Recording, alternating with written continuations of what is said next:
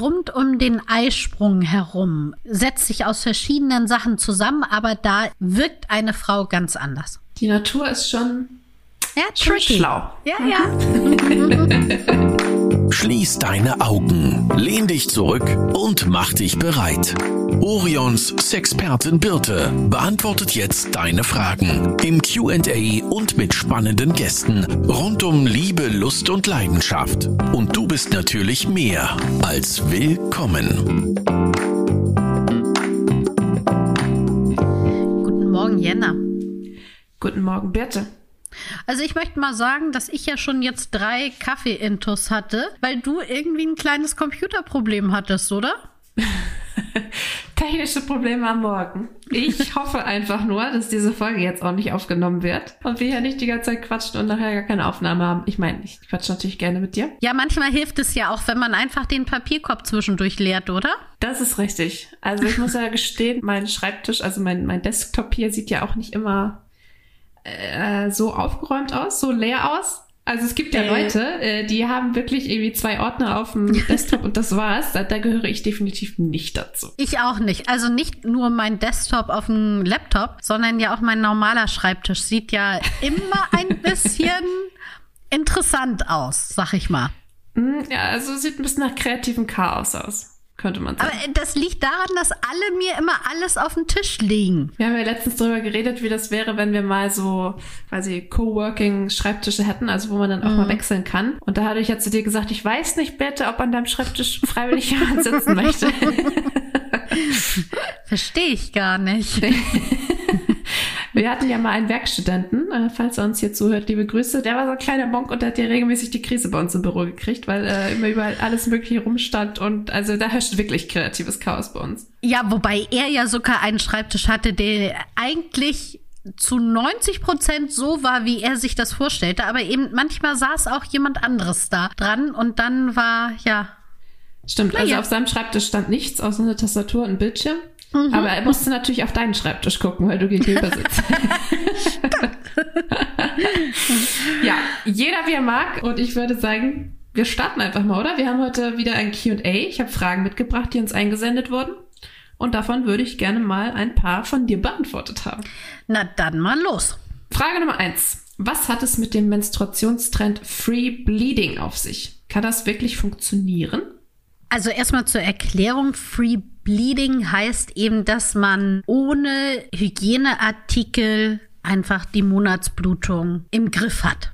Also keine Tampons, keine Cups, keine ich ja, Periodenunterwäsche würde ich jetzt mal ein bisschen ausklammern. Im Normalfall geht es darum, dass man merkt, oh, jetzt kommt etwas und man dann auf Toilette geht und dort eben einfach rausblutet. Es ist ja auch so, das wissen vielleicht nicht alle hier, die zuhören, dass es eben nicht so ist, dass man kontinuierlich blutet, sondern in den meisten Fällen löst sich eben die Schleimhaut und dann gibt es eher, dass es in einem Schwall rauskommt. Schwall hört sich jetzt auch so viel an, ist es meistens gar nicht. Also so viel Blut verliert man da gar nicht. Der Vorteil davon ist ganz klar, dass man eben seinen Körper viel besser kennenlernt. Also man kriegt eben mit, ah, was passiert da gerade? Ich merke etwas, ich gehe auf Toilette und bekomme mit, in welcher Menge verliere ich auch gerade Blut und in welcher Intensität. Also die Körperwahrnehmung wird auf jeden Fall besser. Dann ist es so, dass es bei den meisten dazu führt, dass sie weniger Krämpfe auch haben. Ist auch nochmal ganz interessant, ähm, dass eben dadurch, dass man nichts einführt, die Krämpfe weniger werden können. Und apropos, wo wir beim Thema Einführen sind, viele kennen ja das toxische Schocksyndrom, das man eben dadurch bekommen kann, dass sich in Tampons Bakterien sammeln können und man die eben gerade in diesem sehr sensiblen Milieu rund um die Schleimhaut die Bakterien wieder aufnimmt und es dann eben zu diesem toxischen Schocksyndrom kommen kann. Aber Nachteil ist natürlich ganz klar, dass eventuell mal das ein oder andere Tröpfchen daneben gehen kann und man es nicht rechtzeitig auf die Toilette schafft. Und dann kann das eben unangenehm sein. In dem Fall helfen dann zum Beispiel, wenn man dann doch Periodenunterwäsche noch als Sicherheit, als doppelten Boden sozusagen nutzt. Es ist, also es gibt ja inzwischen auch echt viele Möglichkeiten, das Blut aufzufangen. Also ja. es gibt ja, also als ich, ich wollte gerade sagen, als ich jung war, ich bin immer noch relativ jung, aber äh, als ich angefangen habe zu menstruieren, äh, da war irgendwie so, die hatte man so die Auswahl Tampons oder Binden.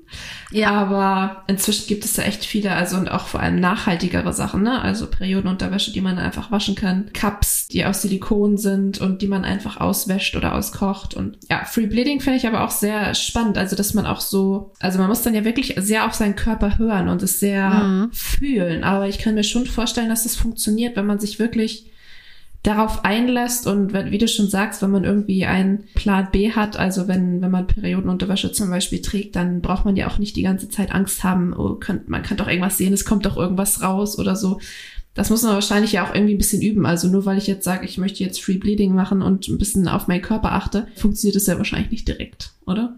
Nee, also das würde ich auch sagen, dass man das auf jeden Fall trainiert, auf jeden Fall wieder den Körper wahrnimmt, weil wir meisten es ja so gewohnt sind, dass wir ja Tampons benutzt haben und gesagt haben, ja, okay, ich brauche mich um nichts weiter kümmern. Da und da wieder reinzukommen und zu merken, oh, wie fühlt sich das gerade an? Jetzt könnte es demnächst dazu kommen. Ich gehe schon mal rechtzeitig auf Toilette. Dazu gehören wirklich ein paar Zyklen, bis man da auf der sicheren Seite ist. Ich weiß auch nicht, wie das ist mit äußeren Einflüssen. Also im Zyklus ist es ja auch so, wenn man super viel Stress hat, dann ändert sich auf einmal irgendwie was oder verschiebt sich was oder was weiß ich, man, man ist krank oder auch mit der Pille oder was auch immer. Es gibt ja so viele verschiedene Einflüsse von außen, die das Ganze ja vielleicht auch nochmal schwieriger machen, seinen Körper einzuschätzen. Aber vielleicht ist es auch nicht so, das weiß ich nicht. Ja, aber es ist vor allen Dingen auch äußere Einflüsse in Form von, ich muss niesen. Und mein Beckenboden hält gerade nicht jetzt äh, stand. Ja. Also auch das muss man natürlich ein bisschen einschätzen, dass es Sachen gibt oder es ist keine Toilette in der Nähe oder andere Dinge. Es gehört einfach ein bisschen Übung dazu, ist aber wirklich eine tolle Sache, um seinen Körper kennenzulernen und eben auch gerade diese Sache mit den Krämpfen, sowas ein bisschen besser einschätzen zu können oder dem entgegenzuwirken. Aber für den Anfang auf jeden Fall vielleicht versuchen mit Binden oder eben Menstruationsunterwäsche da so einen doppelten Boden sich anzuschaffen. Im wahrsten Sinne des Wortes. Genau. Frage Nummer zwei kommt von einem Mann und er fragt, kann ich als Mann durch Analsex zum Orgasmus kommen? Ich bin ja so ein Verfechter davon, dass Männer einfach auch mal ihren P-Punkt, sprich die Prostata, kennenlernen. Und jetzt bin ich kein Mann, deswegen kann ich das nicht aus eigener Erfahrung darüber reden. Aber diese Tatsache, dass man nur durch die Stimulation der Prostata zum Höhepunkt kommen kann, ist halt, glaube ich, eine ganz neue Erfahrung, weil man eben nicht durch Hoch- und Runterbewegung und nur durch die Stimulation des Penis kommt, sondern eben durch die Stimulation der Prostata.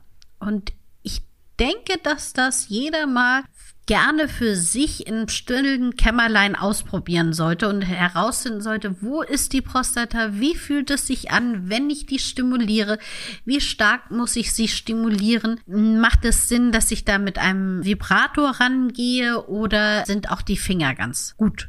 Erreichen die auch die Prostata? Ja. okay. Wenn, wenn, wenn man den P-Punkt dann gefunden hat, ist ja die Frage, kann man auch zum Orgasmus kommen. Ja, wenn, wenn man den P-Punkt gefunden hat, kann man zum Orgasmus kommen, weil dort eben, das kann man sich wirklich vorstellen, wie so empfindlich wie die Eichel mhm. der, der P-Punkt ist und man da eben durch drücken, vibrieren oder auch einer kraulenden Bewegung nach vorne. Also man geht ja dann in den Anus rein und geht Richtung Bauchnabel dann schon wieder. Und dann durch diese kraulende Bewegung kann man eben zum Orgasmus kommen. Und es ist ja wahrscheinlich auch nochmal eine ganz andere Art von Orgasmus. Also als den, Ja. den man so kennt als Mann. Genau, wird darüber berichtet. Wie gesagt, ich kann jetzt nicht aus eigener Erfahrung reden, aber das, was man darüber liest, ist, dass es sich anders anfühlt. Die meisten sprechen sogar davon, dass es sich intensiver anfühlt. Und ich glaube, so der Höhepunkt ist, wenn man eben beides hat. Wenn man sowohl die Prostata stimuliert als auch gleichzeitig den Penis. Und nochmal ein kleiner Reminder, nein, das ist nicht nur was für homosexuelle Männer, sondern das dürfen alle machen. ja. Ist ja auch immer noch so ein Ding. Ja. Und das ist so schade, dass sich so viele immer noch so von diesen, wie ich finde, sehr veralteten gesellschaftlichen Normen oder Annahmen irgendwie leiten lassen, einschränken lassen. Probiert es einfach aus. Äh, vorher wisst ihr nicht, ob es cool ist oder nicht. Und ja, es ist nicht so, für man sich schämen muss oder was irgendwie nicht für alle Männer gedacht ist. Ich vergleiche das ja immer so gerne grundsätzlich mit dem Essen. Also, wenn man jetzt sagen würde, nee, Sahnetorten sind nur was für Homosexuelle, dann würde ich ja nie im Leben eine Sahnetorte probieren. Vielleicht ist jetzt auch Sahnetorte echt nicht so mein Ding. Das kann schon sein.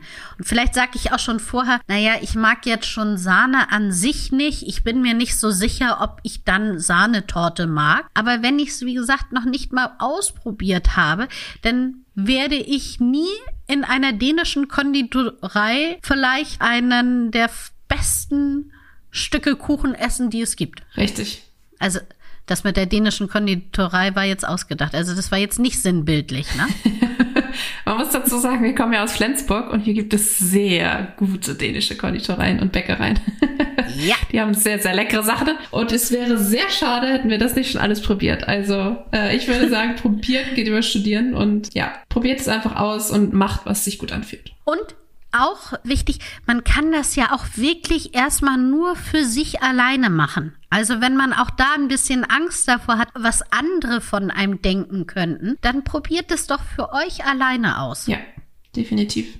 Bitte, ich würde direkt die nächste Frage fragen. Na, dann hau mal raus. Und zwar, was kann Frau machen, um die Libido zu steigern? Also, vielleicht nur einmal zur Erklärung. ja? Libido, ich weiß immer nicht, ob, ob alle wissen, was Libido bedeutet. Ach so, das stimmt. Also Libido grundsätzlich bedeutet hier eben, dass die Luststeigerung oder dass man eben Lust auf Sex hat. Egal, ob es jetzt alleine Sex ist, der Solo-Sex oder eben mit einem Partner oder Partnerin. Und beim Mann ist es ja oftmals so, dass ein mechanischer Knackpunkt ab einem bestimmten Alter da ist. Das heißt, dass einfach Erektionsstörungen da sind. Und bei Frauen ist es eben sehr oft, dass dieser Lustverlust, also dass die Libido einsackt. Und das kann ganz verschiedene Ursachen haben. Und als allererstes wäre es gut, wenn man ein paar Ursachen abklärt. Nämlich zum einen, nehme ich irgendwelche Medikamente, die meine Libido einschränken. Das kann die Pille sein, das können aber auch zum Beispiel ganz oft sind es Medikamente gegen Depressionen und die können eben die Libido senken. So, das würde ich als erstes abklären. Als zweites auch einmal anatomisch. Ist alles in Ordnung? Habe ich kein zum Beispiel einen Pilz oder eine Infektion, die eben vielleicht die Schleimhäute austrocknen, all sowas. Wenn das abgeklärt ist, dann gibt es eben so ein paar Dinge, die man machen kann, um wieder mehr Lust zu bekommen. Und ich würde mal anfangen mit, was man alleine für sich machen kann, also nicht in einer Partnerschaft. Und das ist zum einen regelmäßig Sex haben. Solo-Sex mit sich, einfach um wieder in das Game reinzukommen.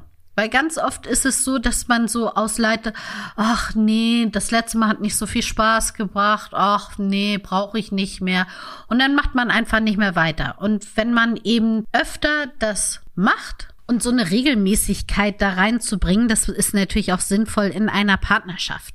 Also sich einmal in der Woche zu verabreden und dann muss es auch nicht die große Nummer sein. Also man kann sich auch einfach nur zu einer Massage oder ähnlichem verabreden. Also, das ist einmal diese Regelmäßigkeit reinzubringen. Dann der zweite Punkt ist Yoga beziehungsweise grundsätzlich Sport. Hebt auch die Libido.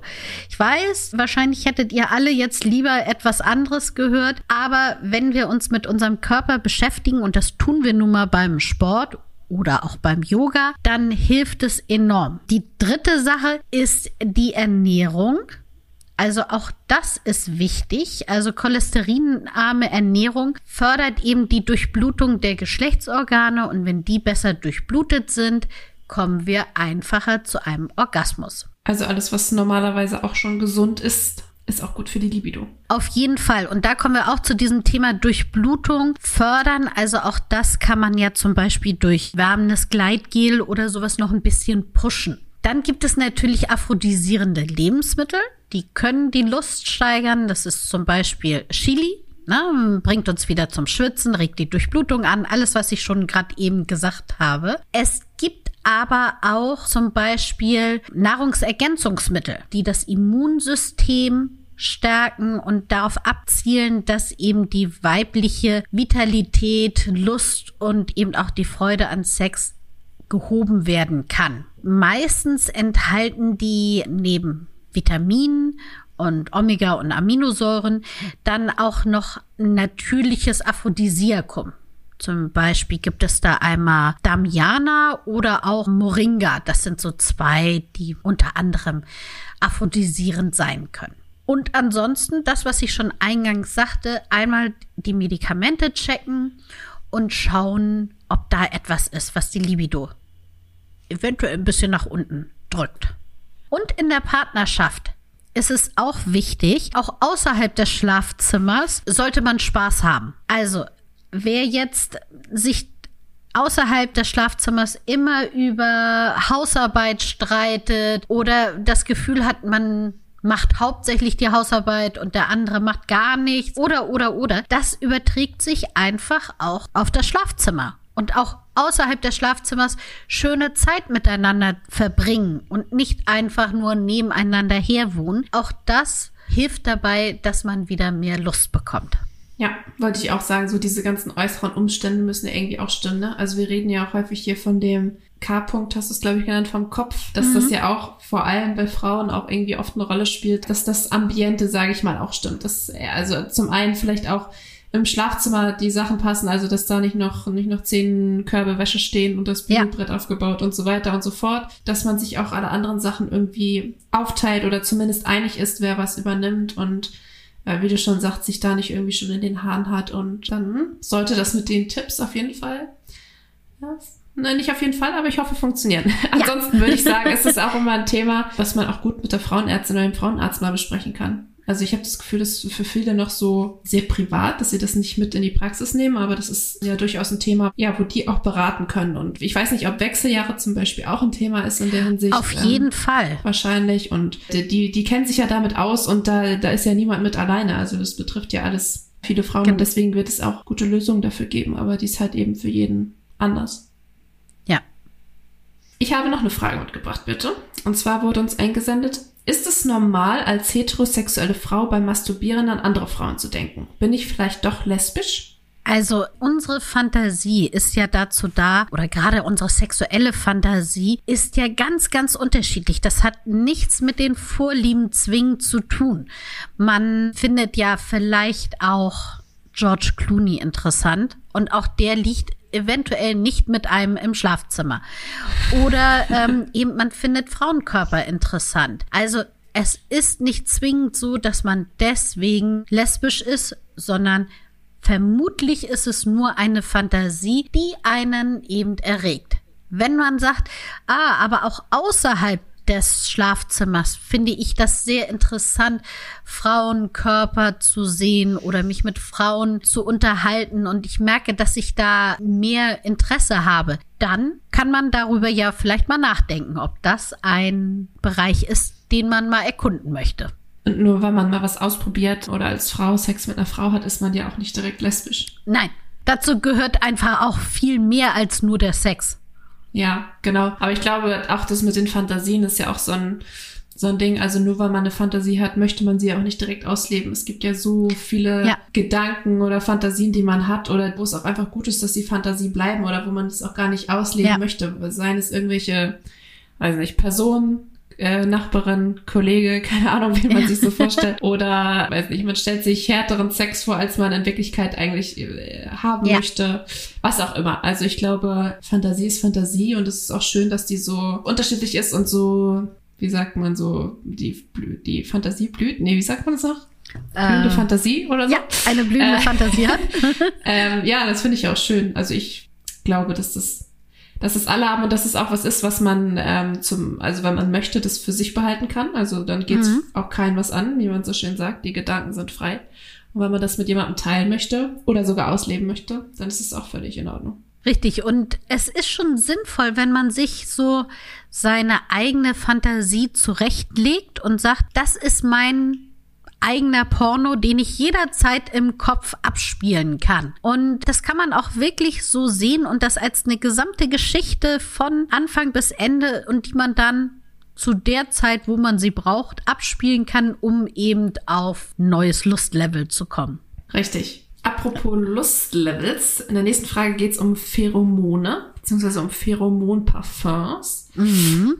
Und es wird gefragt, ob man dadurch wirklich verführerischer werden kann oder wirken kann. Ja, also grundsätzlich erstmal, was denn Pheromone überhaupt sind. Also das sind meistens hochwirksame tierische Stoffe, die eben wahrgenommen werden, bevor man die wirklich riecht. Also man nennt es dann halt Sexuallockstoffe. Die haben wir auch alle. Das ist werden in unserem Schweißdrüsen produziert. Und äh, das heißt aber nicht, dass man eben den Schweiß riecht, sondern man riecht diese Lockstoffe schon vorher. Und das ist ja ganz oft so, dass sie sagen, oh, ich kann diese Person riechen oder ich kann sie eben nicht riechen. Das ist ja auch was, was man unbewusst macht, oder? Also ich ja. sag ja nicht, die Person riecht gut oder nicht, riecht nicht gut, aber ich wahrscheinlich finde ich sie attraktiv oder eben auch nicht. Genau, das findet alles unterbewusst statt. Und wir wissen ja, wie sehr, also ich, ich weiß es von mir, wenn man so einen bestimmten Geruch hat, was da auf einmal für Bilder und Emotionen frei werden. Also zum Beispiel ist es bei mir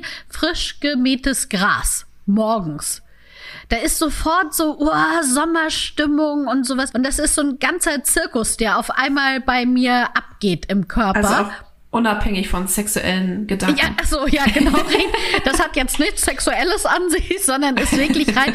Aber wenn man sich das vorstellt, was das schon auswirkt, dann kann man sich ja vorstellen, wie es so ein Sexuallockstoff eben, was da alles passiert dass man nämlich sein Gegenüber extrem anziehend findet. Und diese Pheromone kann man eben auch künstlich herstellen und daraus dann Parfums mit genau diesen Lockstoffen machen. Es ist aber so, dass das wirklich noch sehr umstritten ist, weil es meistens nicht so viel Wirkung hat auf andere und eben auch da unterschiedliche Stoffe zusammenkommen. Also man kann ja nicht sagen, das ist jetzt der eine Stoff und der wirkt bei allen.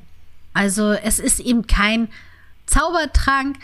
Es hängt eben doch auch nach der Stimmung und auch Auftreten des Trägers und eben auch dem Gegenüber, wie der gerade drauf ist, ob das matcht oder nicht. Und es ist ja auch, also es haben ja nicht alle die gleichen, den gleichen Geruch. Genau. Und sprechen dementsprechend auch eben andere Leute an. Also angenommen, du möchtest jetzt jemanden beeindrucken und äh, möchtest, dass er dich gut riechen kann, dann we weißt du ja gar nicht, äh, ob das Parfum unbedingt seinen äh, ja. Geruchsvorlieben entspricht, sag ich mal. Du weißt, was ich meine. Also nur, nur weil, weil du das äh, einen bestimmten Lockduft auflegst, erreichst du vielleicht Leute. Also ich kann mir schon vorstellen, dass es funktioniert. Ja. Aber es ist eben kein Versprechen, dass du dann die Person erreichst, die du dann auch Genau, möchtest. richtig.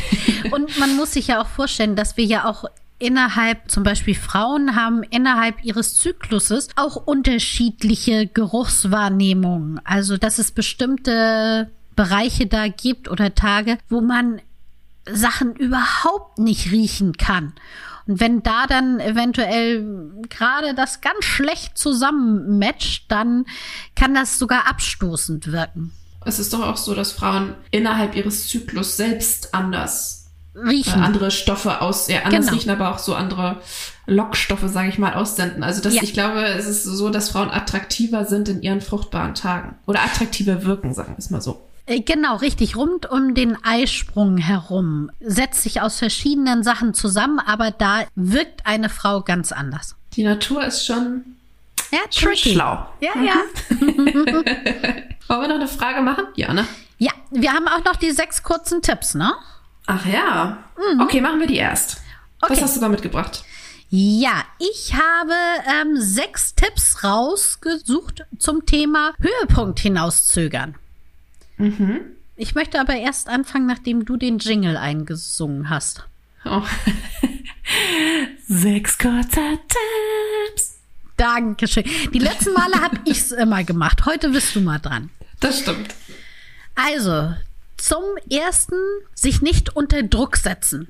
Weil, also grundsätzlich ist Druck im Liebesspiel wirklich schwierig und ganz oft, also oftmals auch bei Männern, führt das einfach zum vorzeitigen Höhepunkt. Weil, oh Gott, ich möchte ganz schnell und ah, ich will jetzt und dass das hier kommt, zack, ist es schon vorbei. Also, es hilft wirklich, sich zu entspannen, tief durchzuatmen und die ganze Sache ohne Druck anzugehen. Zweiter Tipp ist eben den Rhythmus und aber auch die Schnelligkeit regulieren. Also um den Höhepunkt hinauszuzögern, ist eben nicht immer nur die klassische Bewegung, die, die man immer macht, sondern einfach mal auch eine andere Bewegung reinzubringen. Ähm, nicht immer nur raus rein, sondern vielleicht auch mal im Kreis drehen oder eben mal langsamer werden, mal aufzuhören und dann weiterzumachen. Dann habe ich jetzt einen Tipp, der hauptsächlich an die Männer geht. Und zwar gibt es den Gen-Mo-Punkt. Dieser liegt zwischen dem Penis und dem Anus und ist so eine kleine Mulde, die so ein bisschen nach innen geht. Und wenn man den kurz vor dem Höhepunkt drückt, wird der Samenerguss verhindert und man hat einen Höhepunkt, aber einen sogenannten trockenen Höhepunkt. Und man kann danach noch einen weiteren haben oder noch einen weiteren, bis man dann auch zum Samenerguss und damit dann auch meistens das erstmalige Ende hervorruft. Nummer vier ist auch etwas, was jetzt für Mann interessant ist, nämlich, dass man mit Kondomen arbeitet. Kondome haben eben weniger, also die sind ja et etwas dicker, wobei es da auch inzwischen sehr dünne gibt, aber in dem Fall würde ich empfehlen, etwas dickere zu nehmen und dadurch ist halt die Reibung nicht ganz so stark und der Spaß verlängert sich. Außerdem gibt es natürlich auch noch welche, die unten ein Verzögerungsgel innen drin in der Spitze haben, so dass die Eichel etwas betäubt wird. Das hört sich jetzt so schlimm an, aber es ist wirklich nur so eine ganz leichte Betäubung und man dadurch eben auch den Höhepunkt herauszögern kann. Dann gibt es auch noch einen Ring, den man sich umlegt. Davon spreche ich ja auch sehr oft. Von einem Penisring. Den kann man um den Penisschaft legen und der hilft eben dabei, dass die Ausdauer etwas verlängert wird, weil der Blutstau, der dann entsteht, die Erektion eben länger anhalten kann. Und als letztes, das ist wieder ein Tipp für beide, ein gestärkter Beckenbodenmuskel hilft eben, oder die gesamte Muskulatur, das ist ja schon ein bisschen mehr, hilft eben beiden Geschlechtern eine bessere Kontrolle über das Empfinden zu haben und so eben den Höhepunkt hinauszuzögern. Das waren sechs kurze The Tipps. Sehr spannend. Also ich finde es immer schön, wenn wir so viele Tipps haben, weil dann immer auch für, für alle irgendwie hoffentlich das Passende dabei ist, weil ja auch nicht immer jeder Tipp für alle stimmen muss, aber da könnt ihr auf jeden Fall mal was ausprobieren. Richtig, man muss ja auch nicht alle Tipps hintereinander weg ausprobieren, sondern man sucht sich den aus, wo man jetzt sagt, ah, warte mal, das hört sich spannend an, das probiere ich doch mal. Genau. Und wir haben sogar noch Zeit für eine Frage. Wir haben Yeah! nämlich noch die Frage bekommen, Sex beim ersten Date. Kann das noch was Ernstes werden? Also ich finde es ganz schlimm, wenn man der Meinung ist, dass nur weil man beim ersten Date zu früh küsst, äh, schon Sex hat, ähm, keine Ahnung, in ein Restaurant geht oder einen Liebesfilm guckt oder, oder, oder, dass es deswegen kategorisch ausgeschlossen wird, dass daraus eine gute Beziehung wird. Das spielt ja viel, viel mehr mit als wirklich das, was man am ersten Treffen macht. Ich finde auch, dass das überholt ist, diese ja. Meinung und dass man einfach, wie wir immer so schön sagen, das machen sollte, was sich gut anfühlt und wenn es halt passt, dann passt es halt. So what? Also springt gerne in die Kiste und es kann auch noch eine wunderbare Beziehung werden. Und wenn ihr zehn Dates warten wollt, dann wartet ihr halt zehn Dates. Alles Richtig. ist in Ordnung. So wie es sich gut anfühlt. Ich verstehe auch immer nicht, also was das Ausschlusskriterium ist. Also ich kann andersrum gut verstehen, dass einige Menschen sagen, ich muss mein Gegenüber erst ein bisschen besser kennenlernen, um Gefühle zu entwickeln und dann eben auch für mich guten Sex zu haben. So rum kann ich das total verstehen. Aber warum das andersrum, warum das ein Ausschlusskriterium ist, weil man vorher Sex hat, dass man dann keine Beziehung führen kann, verstehe ich nicht. Also geht nicht in meinen Kopf rein. Verstehe ich auch nicht. Und man kauft auch nicht die Katze im Sack. Man weiß gleich, was Sache ja. ist, hatte auch Vorteile. das stimmt. Also, wie Jenna schon richtig sagte, macht das, was ihr findet, was sich gut anfühlt. Genau. Und damit, also ich finde, das ist so ein tolles Schlusswort. Ah, ich würde sagen, damit verabschieden wir uns ins Wochenende. Auf ähm, jeden Fall. Ach, hast du noch einen Tipp fürs Wochenende mitgebracht eigentlich?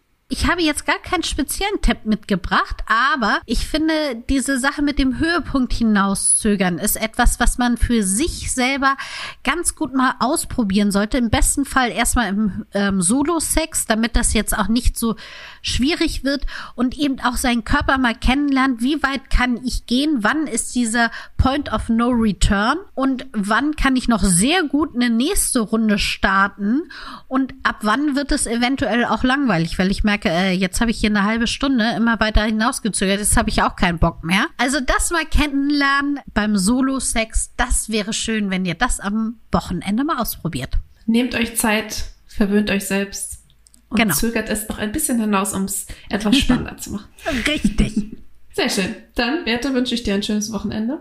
Das wünsche ich dir auch. Bis zum nächsten Mal. Bis zum nächsten Mal. Tschüss. Tschüss. Das war Willkommen, dein Orion-Podcast mit Sexpertin Birte. Du willst nächste Woche wiederkommen? Dann abonniere uns gerne auf der Podcast-Plattform deiner Wahl.